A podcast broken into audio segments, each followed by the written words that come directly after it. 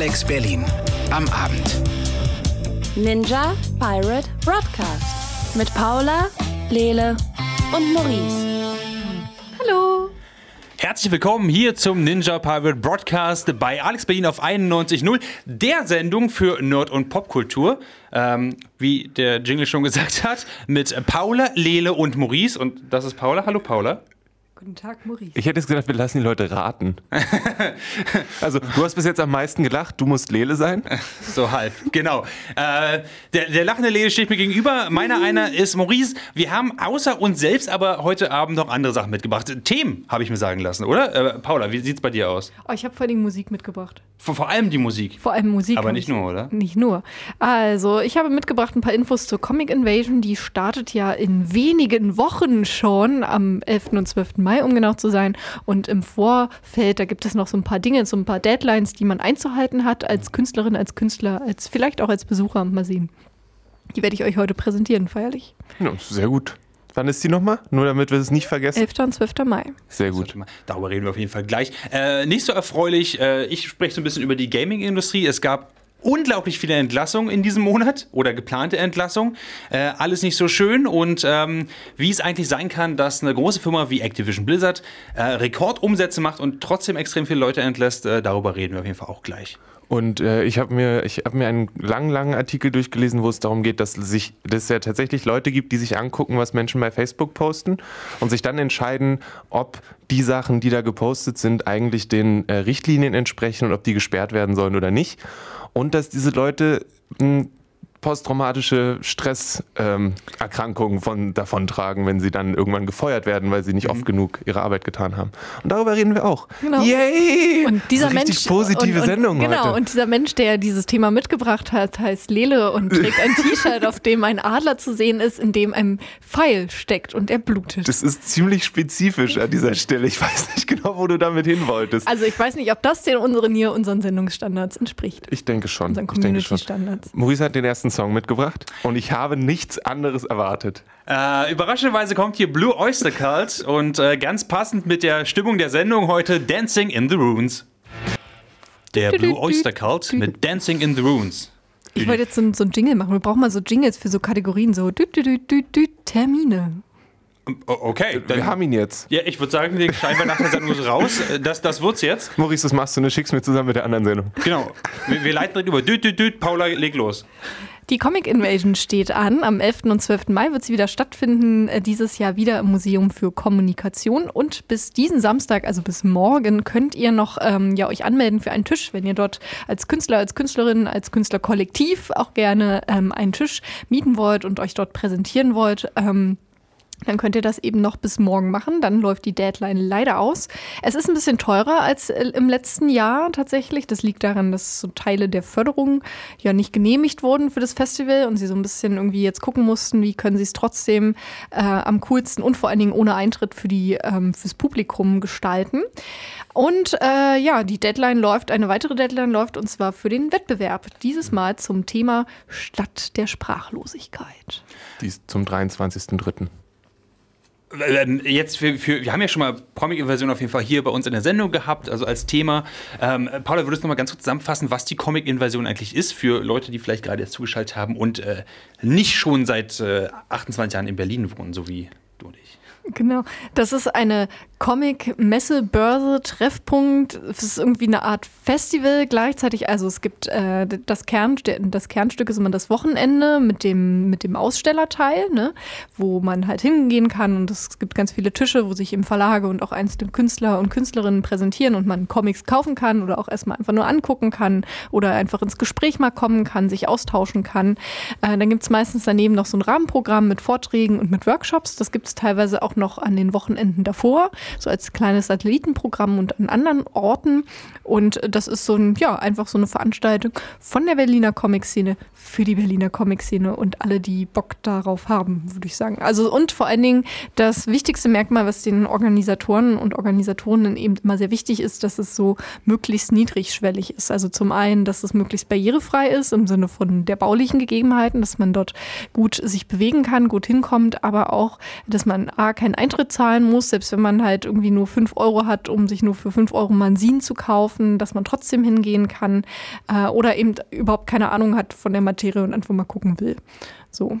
Das ist so. Und dieses Jahr schleifen wir Maurice dahin, egal ob er will oder nicht. Ja. Ich will, ich wollte auch letztes Jahr. Ich, Mm. ich war bloß verhindert leider. Mhm, ja, ja, genau. Ja, schon Genau. klar. Also die Comic Invasion geht äh, einfach auf die Facebook-Page oder auf die Homepage comicinvasion.de. Da findet ihr auch äh, einen Link zum Newsletter und so weiter und auch nochmal alle Termine. Und äh, wenn ihr jetzt sagt, boah, ja stimmt, Comic, da war ja was. Äh, ich bin ja eigentlich Comiczeichner, habe ich ja vollkommen vergessen. Muss ich ja mal wieder mich drum kümmern. Dann geht doch mal zum Comic-Stammtisch. Der findet nämlich am Montag in der Renate statt, in der Comic-Bibliothek. Genau, die machen auch einen Podcast, der ist sehr cool, wo die sich über die Machenschaften, die aktuellen unterhalten. Den möchte ich auch hiermit empfehlen. Genau, im letzten äh, Podcast von der Comic Invasion, da ähm, breitet Lara, erklärt Lara auch nochmal ganz genau, was irgendwie so im Vorfeld des diesjährigen Festivals für Steine im Weg lagen, sozusagen eben besonders auf die Finanzierung. Da kriegt man mal so einen kleinen Einblick, äh, wie das so ist, wenn man motiviert ist und was Cooles machen will, ein cooles Festival organisieren will, aber eigentlich keine Kohle hat und auch möchte, dass es nichts kostet. Ähm, dann kann das nämlich ganz schön kompliziert werden. War das letztes Jahr nicht schon sehr, sehr kompliziert, dieser, dieser Umzug, den sie machen mussten, um eine neue Location zu finden und so weiter? Und Genau. dieses Jahr ist auch schon wieder kompliziert, das ist ja schade. Also ich würde sagen, ist es dramatischer als letztes Jahr oder? Ja, es war insofern dieses Jahr ein bisschen dramatischer, dass tatsächlich erstmal große Teile der Finanzierung fehlten. So, das mit dem Umzug, das äh, haben sie ja mit äh, weiser Voraussicht, weil sie wussten, dass sie irgendwann aus der Urban Spree wahrscheinlich raus müssen, ja schon ein bisschen früher angegangen, clevererweise. Ähm, wahrscheinlich, wenn das dieses Jahr passiert wäre, dass sie gleichzeitig hätten umziehen müssen und Teile der Finanzierung gefehlt hätten, dann wäre das wahrscheinlich so gekippt. Aber so ähm, konnten sie natürlich trotzdem schon mal Vereinbarungen schließen und irgendwie die Termine sich blocken lassen bei der Location und so. Ähm, aber da merkt man mal halt, ähm, ja, also Berlin ist natürlich eine große Stadt mit vielen, ähm, also wenn man da was starten will, man muss sich erstmal einen Raum erkämpfen. Man hat viele andere Mitbewerber, die vielleicht auch coole Dinge machen und ähm, die vielleicht genauso keine Kohle haben wie man selber oder eben viel, viel mehr Kohle haben wie man selber. Und äh, das sind natürlich alles irgendwie so, und am Ende macht man das dann auch noch alles in seiner Freizeit. Ähm, das sind ja alles so Steine, die man irgendwie wegschaufeln muss für die gute Sache. Äh, aber zumindest wird die Comic-Inversion auch dieses Jahr stattfinden. Wann genau nochmal? Am 11. und 12. Mai im Museum für Kommunikation. Ja, ein schöner Ort. Ist schön im Kreis kann man da gehen. Ganz viel Geld verlieren, während man im Kreis geht. Ich fand auch tatsächlich großartig. äh, ganz angenehm. Ich fand es auch so von der Atmosphäre her so. Es war ähm, in der Urban Spree war es dann ja sehr voll tatsächlich, ne? Und auch sehr laut irgendwie. Und das ist im Museum für Kommunikation tatsächlich so ein bisschen, finde ich, einfach angenehmer. Es ist nicht so laut, es verläuft sich so ein bisschen. Man kann sich auch mal selber eine ruhige Ecke suchen, irgendwie, wo man sich Sich in vielleicht die auch mal, Kinderecke setzen und äh, Kindercomics lesen und Sachen ausmalen. Genau. Ja, und was ganz Kinder cool, wegschubsen, um, um sich selber die Ja, guten Comics den, zu sichern. den äh, ja. Ping-Pong-Ball, der zum zehnten Mal vorbeikommt, einfach mal verschwinden lassen. Ja, so eine genau, Sachen. sowas. Obwohl es ja auch ganz cool war, tatsächlich, weil ja trotzdem normaler Museumsbetrieb ist und man dann schon merkt, ähm, dass, und da sind tatsächlich vor allen Dingen Familien äh, dort unterwegs, besuchen das Museum, dass sich das dann anfängt, so ein bisschen zu vermischen, dass sie dann gucken, ach cool, was ist denn hier und Comics und so. Und das ist natürlich auch so ein schöner Nebeneffekt. Macht so eine angenehme Atmosphäre. Also dieses Jahr auf jeden Fall zur Comic-Inversion am 11. und 12. Mai, richtig? Genau, und wenn ihr einen Tisch haben wollt, könnt ihr euch noch bis morgen anmelden, also bis zum Samstag. Gut. Und du hast Musik mitgebracht. Du Genau, möchtest bestimmt was dazu sagen. Äh, Duran Jones and the Indications mit Long Way Home. Home. Und ich finde, das ist so ein schönes, freshes Soul-Stück. Richtig fresh. Richtig fresh. Duran Jones and the Indications mit Long Way Home. Hier bei. Ah, was ist es jetzt? Eins von diesen langen Dingern, die wir uns mal ausgedacht haben? Bei der Sendung Ninja Pirate Broadcast auf, bei Alex Berlin auf 91.0. Präsentiert von Dragons Eat Everything. Wahrscheinlich ist das, wo, es irgendwie. Irgendwie so, irgendwie so. Auf jeden Fall äh, sprechen wir in dieser Sendung über ähm, Filme, über Comics, über Bücher, über Serien, über Nerdkultur, über das Internet, über Games, über Dinge, die uns bewegen und von denen wir sagen, das ist Nerdkultur, darüber sprechen wir. So jetzt auch über das folgende Thema. Äh, du hast ja eben ganz gut erwähnt, Paula, Games. Genau. Wir sind, Ganz am Ende. Ganz am Ende. fällt so ein bisschen runter. Sprechen wir heute mal über Solitär. So, ähm, als ich würde durchaus sagen, dass ich ganz gerne Computerspiele spiele. Lele, von dir denke ich es auch, zumindest was der Computer so aushält. Ja. Paula, Solitär ist absolut dein Ding. Ja, Ähm, also ganz ehrlich. Das Problem an dieser, an dieser äh, Industrie ist ja eigentlich, dass es immer so ein Auf und Ab ist, wenn ein Spiel mal nicht so gut läuft, bleibt das Studio noch bestehen, wird es noch ein Solitär 2 danach geben, zum Beispiel, liebe Paula, oder nicht? Genau, das sind immer diese die Ängste, mit denen man kämpft. Und dieser Monat, also ich meine jetzt nicht diesen Monat März, sondern dieser Monat Februar eigentlich, war dieses Jahr absolut schrecklich für die Gaming-Industrie, weil ähm, ganz viele Studios ganz, ganz viele Leute entlassen haben. Und ähm, für die, die halt keinen Job mehr haben, ist es natürlich schrecklich. Für die Leute, die da bleiben, ist es auch nicht schön, weil es ist kein angenehmes Arbeitsklima, um kreativ zu sein. Als Beispiel, ähm, die Firma Activision Blizzard hat im Jahr 2018 ab- einen absoluten Rekordhoch gehabt an Einnahmen, also in absolut jedem Monat, nicht nur insgesamt, sondern tatsächlich jeden Monat von 2018 war richtig gut für die. Ähm, richtig schön viele schwarze Zahlen geschrieben und am Ende lassen jetzt 8% ihres Non-Essential Staffs gehen. Also 800 Leute haben jetzt plötzlich keinen Job mehr. Da fragt man sich so ein bisschen, warum. Why? Also ich glaube, Es ähm, gibt so eine Ein-Wort-Antwort, aber die ist jetzt so ein bisschen, die ist so ein bisschen mit der Faust aufs Auge. Wir müssen es, glaube ich, ein bisschen tiefer noch betrachten. was ist denn die Einwort? Genau, aha. Capitalism. Ja. Capitalism, ja, Ja. das, das Weil, stimmt. weil wir alle doch wissen, dass es sich immer positiv auch auf die Kollegen aus, äh, auswirkt, wenn man nicht weiß, wird man seinen Job morgen noch haben, wenn man auf einmal die Arbeit von anderen Leuten machen muss, äh, wenn man sieht, dass die Leute gehen, die einem vielleicht ans Herz äh, gewachsen sind äh, und jetzt ihre Miete nicht mehr bezahlen können. Das schlägt sich ja alles positiv aus Betriebsklima. Einer der Blizzard-Mitarbeiter hat zum Beispiel Kotaku gesagt, ähm, dass dass es ein Blutbad ist, dass sie viel mehr Leute gehen lassen, als sie erst gedacht haben, tatsächlich.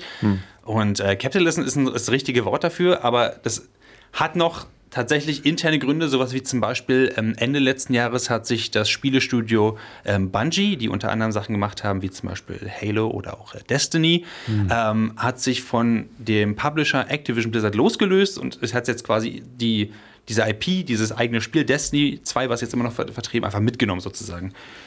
Und plötzlich sind die ganzen Leute, die für Activision halt äh, Publicity gemacht haben und Community Management für Destiny 2, halt haben keine Aufgabe mehr. So. Und dann haben sie sich gesagt, naja gut, jetzt wo die keine Aufgabe haben, dann können die auch gleich gehen. Und das war quasi das, also ganz, ganz runtergebrochen, einer der Gründe, warum sie so viele Leute jetzt haben gehen lassen, was natürlich absolut devastating ist für die. Haben Sie denn hauptsächlich, also wenn ich das jetzt so verstehe, hauptsächlich Leute eben aus, ich sag mal, aus dem Zuarbeiterbereich ähm, ge, ähm, gehen lassen? Also natürlich sind irgendwie alle wichtig, aber erstmal der Kern ist ja schon äh, die Leute, die es entwickeln und programmieren. Das ist, sind ja so eine, die Entwickler, die sich einmal die Spiele ausdenken und Entwicklerinnen, zum anderen die natürlich dann auch äh, programmieren, Design, schreiben und so weiter. Ne? Ähm, und äh, böse gesagt, so die Marketingleute sind ja immer austauschbar. Oder äh, gehen sie auch tatsächlich. Programmierer auch. Das ist Ja, jetzt, ja. Also da würde ich jetzt nicht. Ja, aber, aber wo, wo gehen Sie denn ran tatsächlich? Oder ist es einfach ein Kahlschlag durch alle Instanzen? Also zum Beispiel, das sind ja verschiedene Studios, wie gesagt. Also Activision Blizzard ist ja ähm, tatsächlich als ein großes Publisher-Studio zusammengewachsen. Ähm, und die gehen so ein bisschen anders daran. Blizzard zum Beispiel teilt einfach in der Mitte. Es gibt die Game Developer, also Artists, ProgrammiererInnen, ähm, alles in diese Richtung, die wirklich dafür da sind, halt dieses Spiel fertigzustellen.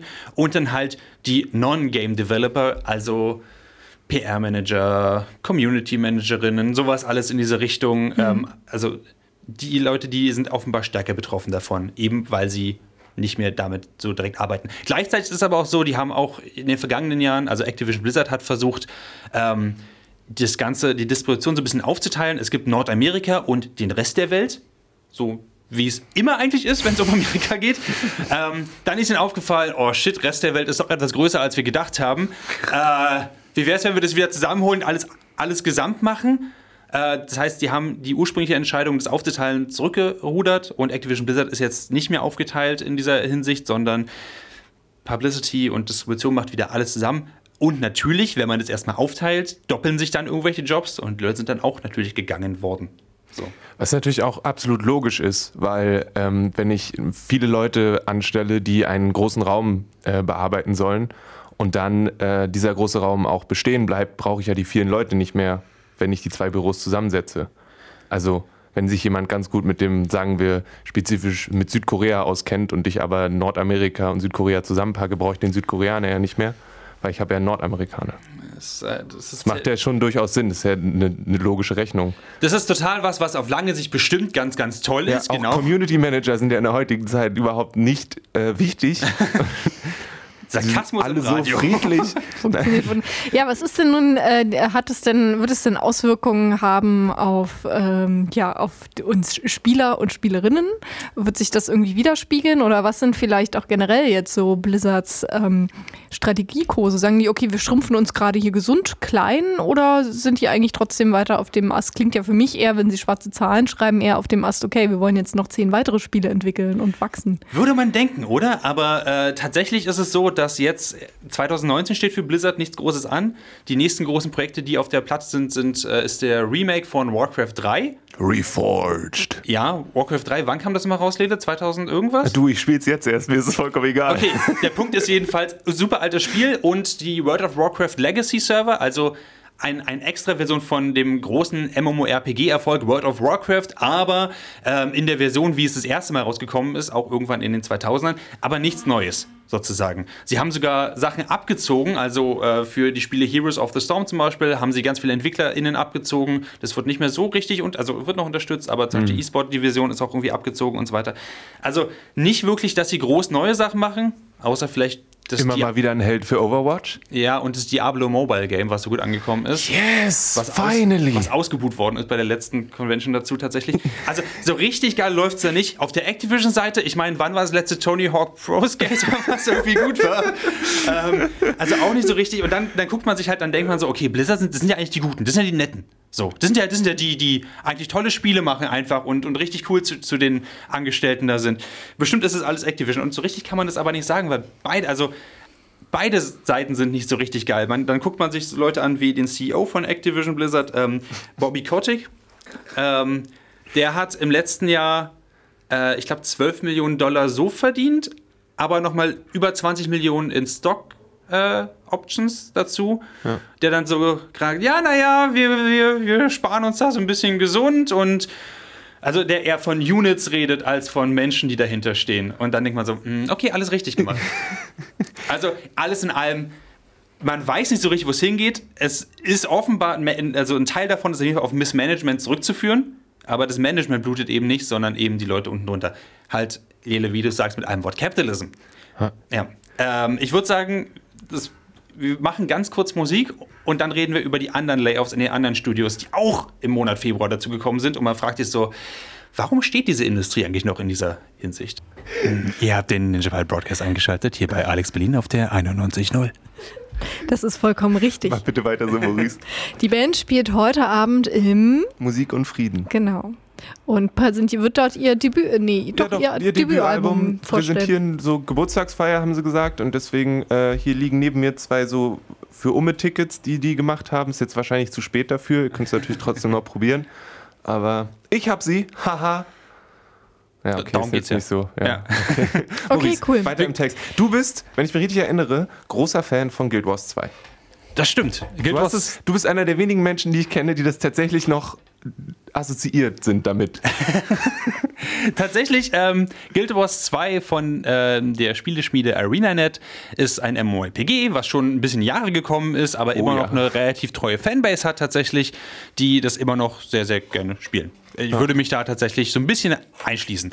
Jetzt kommt es aber so, dass äh, wir reden ja gerade immer noch über Layoffs, also sagen wir mal, Personalverkleinerungen, äh, gerade in der Spieleindustrie. Wir haben eben schon über die extremen äh, Personalverkleinerungen und Kündigungen geredet bei Activision Blizzard. Jetzt reden wir über NCSoft.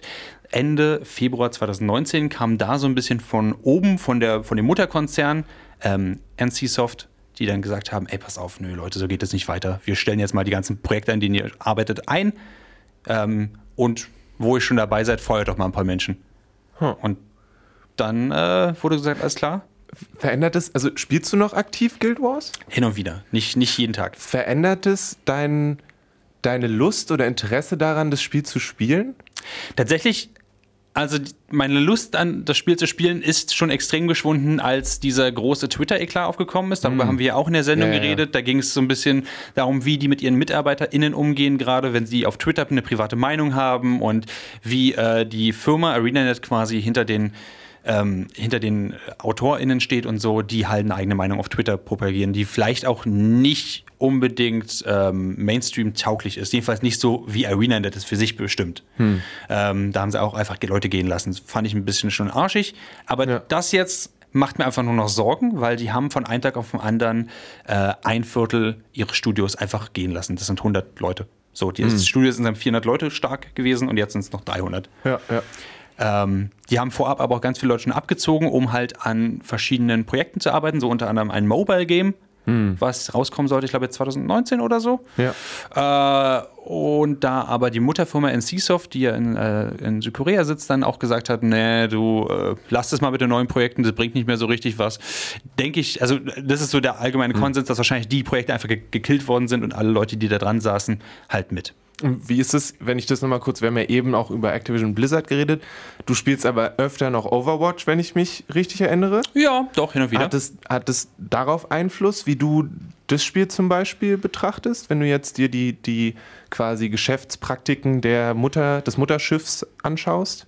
Das ist eine interessante Frage. Also auf der einen Seite ist es ja so, genau wie Guild Wars ist auch Overwatch so eine Sache, das kauft man sich einmal irgendwann in der Vergangenheit und kann es dann einfach weiterspielen. Ja, So, ich werde weder bei Guild Wars 2 noch bei Overwatch Geld reinwerfen. ja. Ähm, was in Hinsicht natürlich der Sache, dass ich finde immer noch eigentlich, dass sie, dass gerade bei Guild Wars zum Beispiel, dass die ein schönes Produkt haben, dass die, ähm, dass ich sehr viel Spaß daran trotzdem habe, das ist natürlich kontraproduktiv. Auf der anderen Seite, ich finde die Praktiken, die an den Tag gelegt werden, wofür ArenaNet als Firma mh, jetzt auch nicht super viel kann, wenn NCSoft von oben sagt, hey, Personal geht, dann geht Personal. Aber schlechtes Management wird so oder so gewesen sein. Würde ich jetzt einfach mal reinwerfen in meiner laienhaften Meinung, die auf keinerlei Fakten beruht. ja. Das ist Ähm, unser Luxus an dieser Stelle. Ist es und so ein bisschen auch der Fluch, aber sogar wenn ich nur von der, sogar wenn ich diese ganzen moralischen Bedenken, die, auf die du jetzt natürlich auch anspielst, Lele, jetzt einfach hinter mir lassen würde, würde ich auch denken, okay, hier geht es um ein nur Online-Spiel, ein MMORPG, was ich mit anderen Leuten spiel, spielen muss. Und wenn die Server abgeschaltet werden, weil die Firma geht pleite oder so, dann ist alles weg. Ja. Da noch Geld reinzuwerfen für kosmetische Sachen oder so, ja, sehe ich tatsächlich gerade nicht passieren, wenn ich denke, oh, nächste Woche könnte vielleicht auch das ganze Guild Wars 2 Team einfach gestrichen werden. ja. So und ähm, Untergangsstimmung in der Spieleindustrie. ist es wirklich? Es gibt parallel sehr interessante Bewegungen, wo es darum geht, dass die ähm, Gewerkschaften gründen, gerade in den USA, dass es SpieleentwicklerInnen-Gewerkschaften gibt und so weiter und so fort. Ob daraus irgendwie mal was wird, weiß ich nicht genau. Es wäre natürlich super cool. Gönne ich Ihnen sehr. Dazu gab es einen ganz geilen Polygon-Artikel, der natürlich diese ganzen Sachen auch auflistet, wie zum Beispiel auch, dass ähm, ein Studio in Australien von EA jetzt auch ganz viele Layoffs hat und so weiter, was auch die dortigen, vor allem der, der, der Industrie in Australien selbst generell, äh, auch ganz, ganz zu schaffen äh, macht. Und dann war darunter so Unionizing. Vielleicht ist das die Lösung auf alles. Das sieht man jetzt in allen Kommentaren, überall auf Reddit ist so, ja, schließt einfach zusammen, Gewerkschaften, die, die lösen doch alles. Und dann so, ja, aber was genau lösen die und für wen? Paula, du hast es schon im äh, letzten Blog so ein bisschen angesprochen, so, ja, wer wird denn da eigentlich gegangen? Wer gehört denn zu den SpieleentwicklerInnen sozusagen? Wer, wer gehört denn dazu? Und ähm, diese, diese Lücke zu schließen zwischen, vielleicht ist einer Community Manager oder Managerin und der nächste programmiert das Ding aber, das alles dann eine Union. Kann man das machen? Sollte man das dann nicht trennen? Und wie, trennt, äh, wie, wie setzt man das auf über mehrere Kontinente und über mehrere Firmen, über mehrere Geschäftsmodelle und so? Das ist super schwierig und äh, muss auch erstmal durchgesetzt werden in, einer, ähm, in einem Umfeld, wo es komplett gang gäbe ist, dass Leute für ein Projekt oder auch nur für einen Teil von einem Projekt einfach nur angeworben werden und sofort rausgekriegt werden danach. Ja. Das ist super schwer, sich da zu etablieren. Irgendwann haben es die Filme mal geschafft. Genau, ne, also natürlich, das ist natürlich schwierig, vor allen Dingen, äh, wenn man da jetzt sich alleine nur Nordamerika anguckt, ein Land, was nicht, äh, wo es Gewerkschaften sch- sehr schwer haben, ne, so, ähm, Genau. das, das sieht man ja, es ist ja noch gar nicht, also wenn man sich beispielsweise den Kampf der Drehbuchautoren und Autorinnen anschauen, äh, um ihre, wie sie es eben ihre Gewerkschaft gegründet haben und ähm, auch Gewerkschaft der Schauspieler und Schauspielerinnen, wo übrigens Ronald Reagan ähm, ganz wichtig war tatsächlich äh, in, in dieser Genese, dass es natürlich schwer ist. Aber ich finde, wenn man da, das hat man natürlich in dieser Dienstleistungs- ähm, oder wenn wir über Dienstleistungsberufe eben sprechen, natürlich das Problem, dass dann alle Aufgaben so klein zerteilt sind und so weiter. Und inwiefern kann man sich da jetzt als Arbeiterschaft zusammen organisieren? Man kann aber sich ja natürlich auch Beispiele angucken, wie in Deutschland haben wir ja Verdi als Dienstleistungsgesellschaft, die ja auch verschiedenste Berufe mit äh, einfasst. Journalistinnen, ähm, Pädagoginnen, ähm, natürlich irgendwie, das, da kann man auch als einfacher ähm, Empfangsdame, Empfangsherr sozusagen auch Mitglied sein tatsächlich. Hm. Und ähm, das Du, du wieso klatscht? Ach so. Und äh, also da sieht man ja, dass es durchaus Möglichkeiten gibt und dass die Gewerkschaften ja dann sich innerhalb dann auch nochmal nach Abteilungen dann sortieren. So, ne?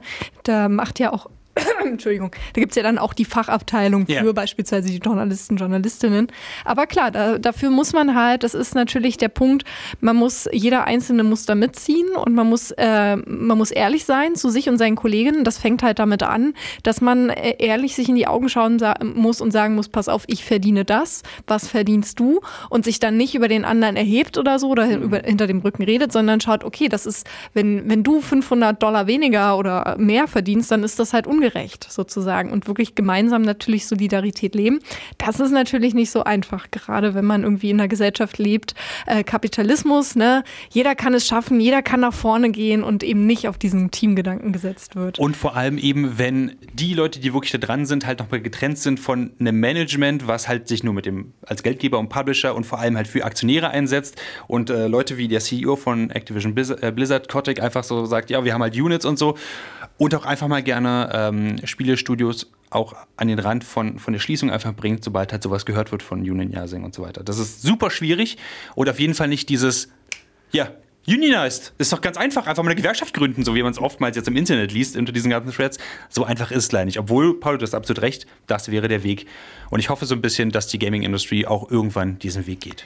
Und äh, gleich sprechen wir noch über noch schönere Arbeitsbedingungen und zwar ähm, bei Facebook. Krass, ich hätte, ich hätte Blockflöte oder sowas erwartet, also was leicht zu transportieren ist, aber das klingt echt beeindruckend. Ninja Pirate Broadcast. Sloth Trust. Also würde ich sagen, Faultier. Sloth Rust. Ah, da ist nicht noch ein Tee. Ah, okay, ist zu weit weg entfernt von mir. Hier, ich bin in Faul, die Ecke. Ein rostiges Faultier. Genau. Siehst du, und ich habe gehört Sloth Thrust, also das stoßende Faultier. und dachte, was für ein geiler Name, den werde ich nochmal benutzen. Gut. Mit Homebreak Wi-Fi. Wir sprechen heute über Arbeitsbedingungen und äh, wir sprechen jetzt weiter. Hier beim Podcast der Sendung für Arbeitsbedingungen und Nordkultur. Ja, tatsächlich. Am Ende muss man sich ja damit mal auseinandersetzen. Wir sprechen jetzt so ein bisschen über Facebook. Ein Thema, was ja immer wieder aufploppt, äh, nicht nur bei Facebook, auch bei anderen sozialen Medienplattformen, YouTube wie auch Twitter oder Instagram, da zwar weniger, aber vor allen Dingen bei Facebook und auch YouTube, dass halt Inhalte, also prinzipiell kann ja jeder, jede einfach einen Inhalt hochladen und alles ist cool und es ist in der Welt und das finden wir alle ganz toll und wichtig. Auf der anderen Seite ist eben das Problem, jeder kann Inhalt hochladen, das heißt auch ja Videos von ähm, ja, von Menschen, die ermordet werden, wo extreme Gewalt ausgeübt wird, von Missbrauch sexuell, von anderen Verbrechen äh, und natürlich politische Propaganda und, und, und. Die Liste kann da sehr lang und sehr eklig tatsächlich werden. Die Frage ist natürlich, was macht man dagegen? Die einen sagen immer, Algorithmen! Und dann kommen die Leute und sagen so, ja, das ist auch vielleicht nicht so die Lösung. Äh, und dann gibt es noch die Möglichkeit, dass man tatsächlich äh, bei Facebook Menschen bezahlt dafür, dass sie sich all diese Videos angucken und dann bewerten, ob sie den Community-Standards entsprechen oder nicht. Beziehungsweise ist es so, dass Facebook eine Firma anheuert, die das dann für Facebook macht, was dazu mhm. führt, dass Facebook sagen kann, ja, äh, Entschuldigung, das ist die Firma. Und natürlich, da dass die Leute deutlich weniger verdienen als äh, die Leute, die direkt bei Facebook arbeiten. Ähm, es, gibt, es gab einen, gibt einen Artikel, der gerade die Runde macht, der ist bei The Verge rausgekommen von Casey Newton. Da geht es um die äh, Facebook-Moderatoren, ModeratorInnen in Nordamerika. Und er hat da mehrere äh, aktuelle und ehemalige Angestellte einer Firma namens Cognizant interviewt, mhm. die eben für Facebook äh, Moderation betreiben. Das heißt, die gucken sich Sachen an und entscheiden sich anhand, Paula, wie du schon gesagt hast, den Community Guidelines, ob diese Sache jetzt erlaubt ist oder nicht. Ähm, was manchmal ein bisschen schwierig ist, weil dann ist es so ein bisschen, ähm, wie soll ich das sagen, wenn, wenn eine Person sagt, I hate all men, dann ist es nicht erlaubt, also sagen wir jetzt als Beispiel nicht erlaubt, weil Hass und so weiter und so fort.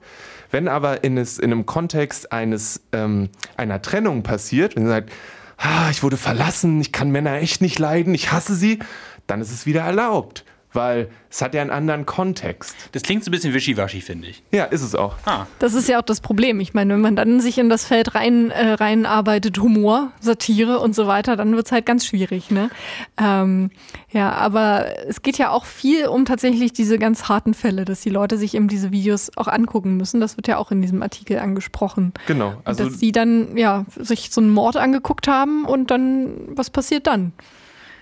Ja, also man kann ja den Ton auch ausmachen das, und ähm, auch mal eine Pause machen, wenn man sich das Video anguckt. Deswegen äh, kann man seine Arbeit dann ja immer noch weitermachen. das sagst du Äh, jetzt? das, oder? nee, das ist ein Zitat dann von einem Therapeuten in dieser Firma. Also Mm. es, das Beispiel, was in dem Artikel beschrieben wird, ist eine junge Frau, die eben ihr Training durchmacht. So, und im Rahmen dieses Trainings eben ein Video gezeigt wird, was sie dann beurteilen soll. In dem Video wird jemand abgestochen. Mm. So, und sie muss danach sagen, ja, aufgrund Community Guideline 75, Paragraph 34, Mord, ist es nicht okay, dass dieses Video da ist, deswegen müssen wir das runternehmen.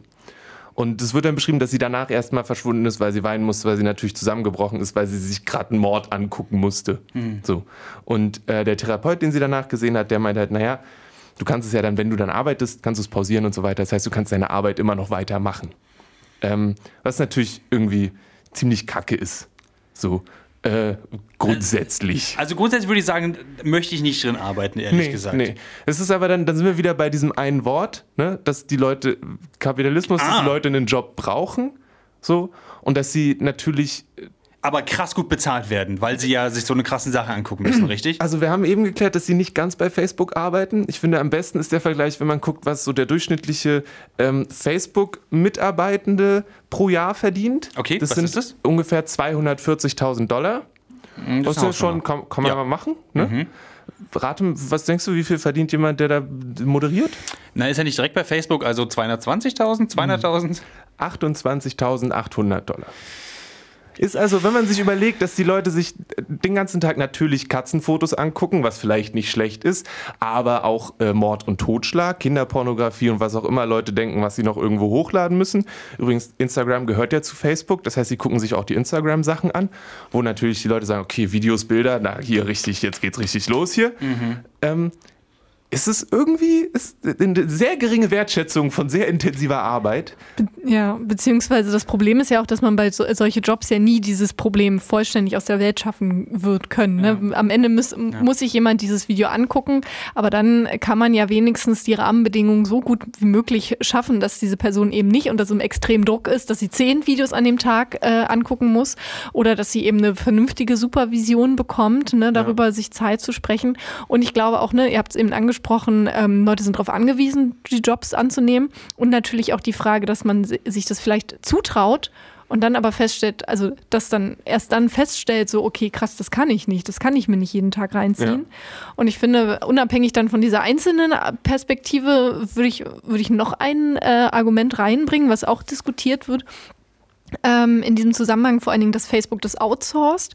Das halt wieder gesagt, ähm, also dass die Kritik daran besteht, okay, da werden, wenn es um politische Inhalte zum Beispiel geht, ne, um Meinungsfreiheit, um Redefreiheit, Pressefreiheit, ähm, da kontrollieren das auf einmal irgendwelche privaten Firmen. Irgendwer kontrolliert das, ob das jetzt richtig ist oder nicht. Ne? Klar, theoretisch aufgrund dieser Standards, aber das ist ja eben variabel. Natürlich, einige Bereiche, Mord, Totschlag und so weiter, sind relativ eindeutig. Aber wenn es natürlich ins Inhaltliche geht oder die Frage, ist das jetzt ein Witz, ist das jetzt Satire, ähm, ist das jetzt berechtigt, war das einfach nur ein sch schlimmer Moment von der Person, wo sie sich irgendwie äh, geschimpft hat auf alle Männer sozusagen, äh, da wird es ja dann haarig. Und da ist dann ja auch die Frage, ähm, sozusagen so gesellschafts- und äh, politisch, ähm, ist das überhaupt rechtens, dass so eine Instanz sich das anguckt? Also es sind noch zwei Sachen, die ich gerne noch hervorheben würde. Das eine ist, dass in dem Artikel auch darüber gesprochen wird, dass Leute, die dann eben den ganzen Tag Verschwörungstheorien sehen, irgendwann auch anfangen daran zu glauben. Also dass es Flat Earthers da gibt, dass es Leute gibt, die der Meinung sind, dass 9-11 eine Verschwörung war und dass der Holocaust und so weiter und so fort. Also dass das natürlich auch in diese Art und Weise Auswirkungen Ja. hat. Und was ich mit am am beeindruckendsten fand, war, dass der, der Journalist wurde dann auch natürlich, nachdem er gesagt hat, hey, ich habe hier mit Ex-Mitarbeitern von euch geredet, wurde er zu einer so einer zu so einem Ort eingeladen und hat dann ein Gespräch gehabt mit zwei Leuten, die da als Therapeuten arbeiten und hat dann gefragt, naja, wie ist denn das? Ich habe mit Leuten gesprochen, die meinen, sie haben so posttraumatische Stressstörungen, nachdem sie hier arbeiten. Was sagen die? Naja, dann haben die gesagt, das sehen wir jetzt nicht so. Es gibt ja auch Leute, die nach traumatischen Erfahrungen stärker werden ähm, und daraus wachsen. So, und das, so sehen wir das eher. Ich meine, es gibt eine sehr bekannte äh, junge Frau, die mal ähm, von der Taliban in den Kopf geschossen wurde und später einen Nobelpreis bekommen hat. Und ich meine, das ist doch Nur Nobelpreisgewinner da. nur Nobelpre nur zukünftige Nobelpreisgewinner in dieser Firma, die für Facebook sich ganz viele Sachen anguckt und entscheidet, ob sie die haben wollen oder nicht. Genau, denn was dich nicht umbringt, das macht dich nur stärker. Genau. Yes. Ich wünsche, das würde wirklich so funktionieren. Okay, also, aber daran sehen wir tatsächlich, wir müssen äh, sprechen über Arbeitsbedingungen, äh, vor allen Dingen, wenn das, ich habe neulich einen Podcast auch zu dem Thema gehört von Kleiner 3, ähm, das war auch ganz spannend, wo es so ein bisschen auch um die ja, Lüge geht, die vor allen Dingen äh, wir Mil Mil Millennials uns äh, nämlich reinziehen, dass wir einfach, wenn wir zu viel Stress machen, naja, dann müssen wir uns einfach nur einen strukturierten Tagesablauf geben und ein bisschen Yoga machen und dann wird es schon und dann schaffen wir das schon, aber das Problem liegt manchmal eben ein bisschen tiefer und zwar in der Struktur. Und wenn der Arbeitgeber scheiße ist, Dann bringt das ja auch so dein Tagesablauf nichts. so. Aber Dun, apropos dun, dun. Struktur, was sagt denn jetzt eigentlich die Struktur unserer Sendung als nächstes? Die Struktur unserer Sendung sagt, wir hören uns jetzt einen Song an, dann sagen wir ganz fix, dass es eine sehr coole Sitcom gibt und dann hören wir nochmal einen neuen Song von Cat Car. Okay, kommt der zum Schluss? Okay. Der kommt zum Schluss, Okay. weil das ist jetzt kürzer, was jetzt kommt. Achso. Das war deshalb? Wunder ja, wunderschön getanzt, Maurice, wunderschön. Dankeschön. Ich denke, wir verlagern die Sache mit der Serie auf den kommenden Nerdfeuilleton-Podcast. Kannst du wenigstens sagen, worum es geht? Um welche Die Serie? heißt One Day at a Time. Nie gesehen. Großartig. Mag ich sehr, sehr gerne. Paula hat sogar Infos dazu rausgelesen. Die kriegt ihr dann im kommenden Nerdfeuilleton-Podcast. Wo ich ja gar nicht dabei bin, ne? Ich kann dich ja freundlich um die Infos bitten oder willst du sie jetzt fix raushauen? Es spielt Rita Moreno mit und das ist eine der wenigen Schauspielerinnen, die einen Oscar, einen Grammy, einen Tony, einen Emmy einen Golden und einen Golden Globe Award gewonnen Und hat. die Geil. irgendwie Mitte 80 ist und eine Ja. großartige Rolle spielt. und eine großartige Schauspielerin. Jetzt habe ich richtig Bock, die Serie zu sehen. Yes! Deswegen müssen wir die Sendung schnell beenden. Das war der Ninja Pirate Broadcast für diese Woche hier bei Alles Berlin auf 91.0. Äh, mit mir hier im Studio war Paula Georgi, Lilka Lukas, meiner einer ist Maurice Mathieu. Gleich geht sie weiter mit Karma Vicious und äh, Paula, du hast noch einen Song mitgebracht. Genau, Catcard haben heute einen neuen Song rausgehauen, überraschend. Und ähm, gefeatured werden sie von Bela B., Suki, Felix Brummer, Georges Cameron und Marie Curie unter anderem. Also ge geiles Ding. Und äh, sie kreiden da ein bisschen so diese ganze Charity-Event-Sache an. Und kann man feiern und gleichzeitig Wohltaten machen? Funktioniert das oder ist es am Ende nur Ego-Streich? Mehr findet ihr auf dragonseateverything.com oder auf facebook.com slash dragonseateverything.